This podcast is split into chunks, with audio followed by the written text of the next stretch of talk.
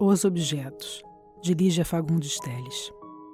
Finalmente pousou o olhar no globo de vidro e estendeu a mão. Tão transparente, parece uma bolha de sabão, mas sem aquele colorido de bolha refletindo a janela.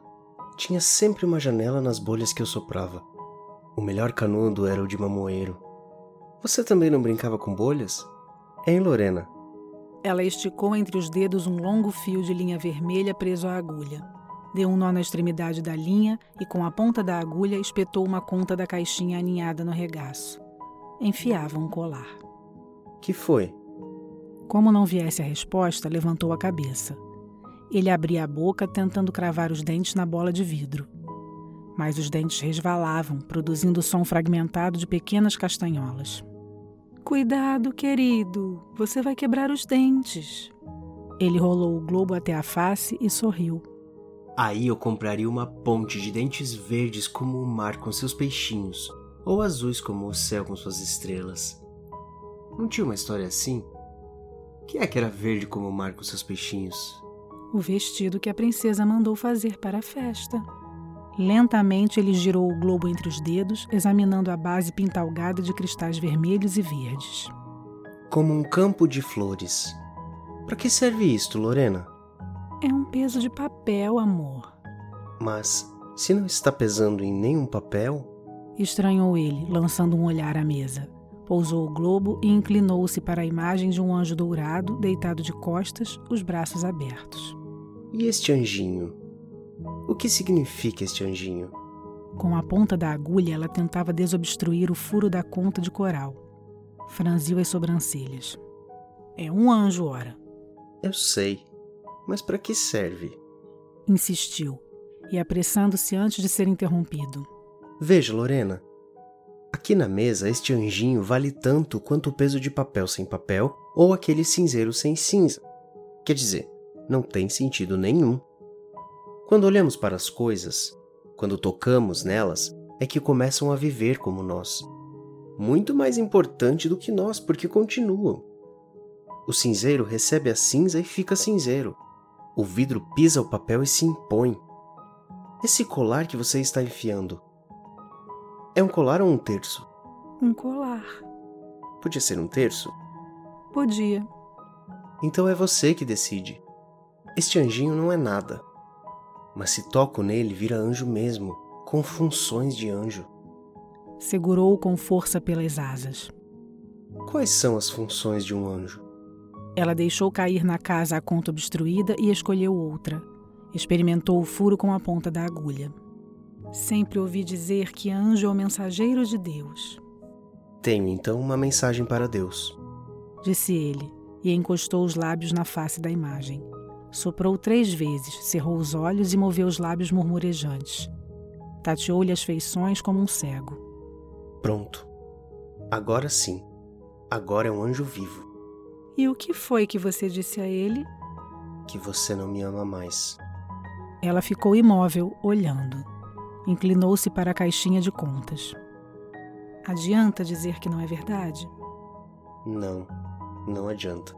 Colocou o anjo na mesa e apertou os olhos molhados de lágrimas de costas para ela e inclinado para o abajur. Veja, Lorena, veja. Os objetos só têm sentido quando têm sentido. Fora disso, eles precisam ser olhados, manuseados, como nós. Se ninguém me ama, vira uma coisa ainda mais triste do que essas, porque ando, falo, indo e vindo como uma sombra, vazio, vazio.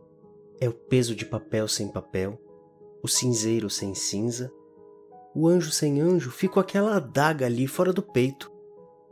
Para que serve uma adaga fora do peito? Perguntou e tomou a adaga entre as mãos. Voltou-se, subitamente animado. É árabe, hein, Lorena? Uma meia lua de prata tão aguda. Fui eu que descobri essa adaga, lembra? Estava na vitrina, quase escondida debaixo de uma bandeja, lembra? Ela tomou entre as pontas dos dedos o fio de coral e balançou no movimento de rede. Ah, não fale isso! Se você soubesse como gostei daquela bandeja, Acho que nunca mais vou gostar de uma coisa assim. Se pudesse, tomava já um avião, voltava lá no antiquário do grego barbudo e saía com ela debaixo do braço. As alças eram cobrinhas se enroscando em folhas e cipós, umas cobrinhas com orelhas. Fiquei apaixonada pelas cobrinhas. Mas por que você não comprou? Era caríssima, amor. Nossos dólares estavam no fim. O pouco que restou só deu para essas bugigangas. Fale baixo, Lorena, fale baixo. Suplicou ele num tom que a fez levantar a cabeça num sobressalto. Tranquilizou-se quando o viu sacudindo as mãos, afetando pânico. Chamar a adaga e o anjo de bugigangas? Que isso? O anjo vai correndo contar para Deus. Não é um anjo intrigante, advertiu, encarando-o. E antes que me esqueça, você diz que se ninguém nos ama, viramos coisa fora de uso, sem nenhuma significação, certo? Pois saiba o Senhor que muito mais importante do que sermos amados é amar, ouviu bem? É o que nos distingue desse peso de papel que você vai fazer o favor de deixar em cima da mesa antes que quebre, sim? O vidro já está ficando quente. Disse e fechou o globo nas mãos. Levou-o ao ouvido e falou brandamente como se ouvisse o que foi dizendo. Quando eu era criança, gostava de comer pasta de dente. Que marca? Qualquer marca. Tinha uma com sabor de hortelã que era ardido demais. Eu chorava de sofrimento e gozo. Minha irmãzinha, que tinha dois anos, comia terra. Ela riu. Que família! Ele riu também, mas logo ficou sério. Sentou-se diante dela, juntou as pernas e colocou o globo nos joelhos. Cercou com as mãos em concha, num gesto de proteção. Inclinou-se, bafejando sobre o globo. Lorena, Lorena. É uma bola mágica. Voltada para a luz, ela enfiava uma agulha. Umedeceu a ponta da linha, ergueu a agulha na altura dos olhos estrábicos na concentração e fez a primeira tentativa. Falhou. Mordiscou de novo a linha e, com um gesto incisivo, foi aproximando a linha da agulha. A ponta endurecida do fio varou a agulha sem obstáculo. A cópula. Que foi? perguntou ela, relaxando os músculos. Voltou-se satisfeita para a caixa de contas. Que foi, amor? Ele cobriu o globo com as mãos. Bafejou sobre elas. É uma bola de cristal, Lorena. Murmurou com voz pesada. Suspirou gravemente. Por enquanto só vejo assim uma fumaça. Tudo tão embaçado. Insista, Miguel. Não está clareando? Mais ou menos. Espera. A fumaça está sumindo. Agora está tão mais claro. Puxa, que nítido. O futuro, Lorena. Eu tô vendo o futuro. Vejo você numa sala. É essa sala. Você está de vermelho, conversando com um homem. Que homem? Espera. Ele ainda está um pouco longe. Agora vejo. É seu pai. Ele está aflito e você procura acalmá-lo. Por que está aflito? Porque ele quer que você me interne. E você está resistindo, mas tão sem convicção. Você está cansada, Lorena, querida. Está quase chorando e diz que eu estou melhor. Que eu estou melhor. Ela endureceu a fisionomia. Limpou a unha com a ponta da agulha. E daí? Daí seu pai disse que não melhorei coisa nenhuma, que não há esperança. Repetiu ele inclinando-se, as mãos em posição de binóculo postado no globo. Espera. Está entrando alguém de modo tão esquisito? Eu! Sou eu! Estou entrando de cabeça para baixo, andando com as mãos. Plantei uma bananeira e não consegui voltar. Ela enrolou o fio de contas no pescoço, segurando firme a agulha para as contas não escaparem. Riu, alisando as contas. Plantar bananeira justo nessa hora, amor? Por que você não ficou comportadinho? Hum? E o que foi que meu pai fez? Baixou a cabeça para não me ver mais. Você então me olhou, Lorena, e não achou nenhuma graça em mim. Antes você achava. Vagarosamente ela foi recolhendo o fio. Deslizou as pontas dos dedos pelas contas maiores, alinhando-as. Fico sempre com medo que você desabe e quebre o vaso, os copos, e depois cai tudo dos seus bolsos, uma desordem. Ele recolocou o peso na mesa, encostou a cabeça na poltrona e ficou olhando para o teto. Tinha um lustre na vitrina do antiquário, lembra? Um lustre divertido, cheio de pingentes de todas as cores. uns cristalzinhos balançando com o vento. Blim, blim. Estava ao lado da gravura. Que gravura? Aquela jacarunchada. Tinha um nome pomposo: Os Funerais do Amor. Em italiano fica bonito, mas não sei mais como é italiano. Era um cortejo de bailarinos descalços carregando guirlandas de flores como se estivessem indo para uma festa. Mas não era uma festa. Estavam todos tristes, os amantes separados e chorosos atrás do amor morto, um menininho encaracolado e nu, estendido numa rede ou num coche.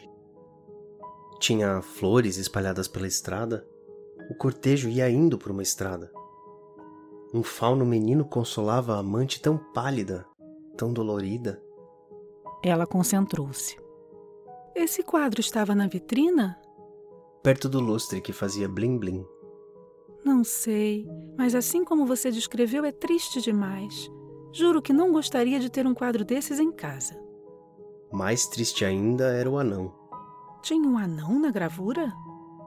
Não, ele não estava na gravura, estava perto. Mas. Era um anão de jardim? Não, era um anão de verdade. Tinha um anão na loja? Tinha. Estava morto. Um anão morto de smoking. O caixão estava na vitrina. Luvas brancas e sapatinhos de fivela. Tudo nele era brilhante, novo. Só as rosas estavam velhas. Não deviam ter posto rosas assim velhas. Eram rosas brancas? Perguntou ela, guardando o fio de contas na caixa. Baixou a tampa com um baque metálico. Eram rosas brancas? Brancas. As rosas brancas murcham mais depressa. E fazia calor. Ele inclinou a cabeça para o peito e assim ficou, imóvel, os olhos cerrados, as pálpebras crispadas. O cigarro apagou-se entre seus dedos. Lorena. Hum? Vamos tomar um chá. Um chá com biscoitos. Quero biscoitos. Ela levantou-se, fechou o livro que estava lendo. Ótimo, faço o chá. Só que o biscoito acabou. Posso arrumar umas torradas, bastante manteiga, bastante sal. Hum? Eu vou comprar os biscoitos. Disse ele, tomando-lhe a cabeça entre as mãos. Minha linda Lorena. Biscoitos para a linda Lorena. Ela desvencilhou-se rápida. Vou pôr água para ferver. Pega o dinheiro, está na minha bolsa. No armário? Não, em cima da cama, uma bolsa verde. Ele foi ao quarto, abriu a bolsa e ficou olhando para o interior dela. Tirou o lenço manchado de ruge. Aspirou-lhe o perfume. Deixou cair o lenço na bolsa, colocou-a com cuidado no mesmo lugar e voltou para a sala. Pela porta entreaberta da cozinha pôde ouvir o jorro da torneira. Saiu pisando leve. No elevador, evitou o espelho. Ficou olhando para os botões, percorrendo com o dedo um por um até chegar ao botão preto com a letra T invisível de tão gasta. O elevador já descia e ele continuava com o dedo no botão sem apertá-lo, mas percorrendo-o no movimento circular, acariciante. Quando ela gritou, só seus olhos se desviaram na direção da voz vindo lá de cima e tombando já meio apagada no poço. Miguel! Onde está a adaga? Está me ouvindo, Miguel? A adaga! Ele abriu a porta do elevador. Está comigo. O porteiro ouviu e foi se afastando de costas. Teve um gesto de exagerada cordialidade. Uma bela noite? Vai passear um pouco? Ele parou, olhou o homem. Apressou o passo em direção da rua.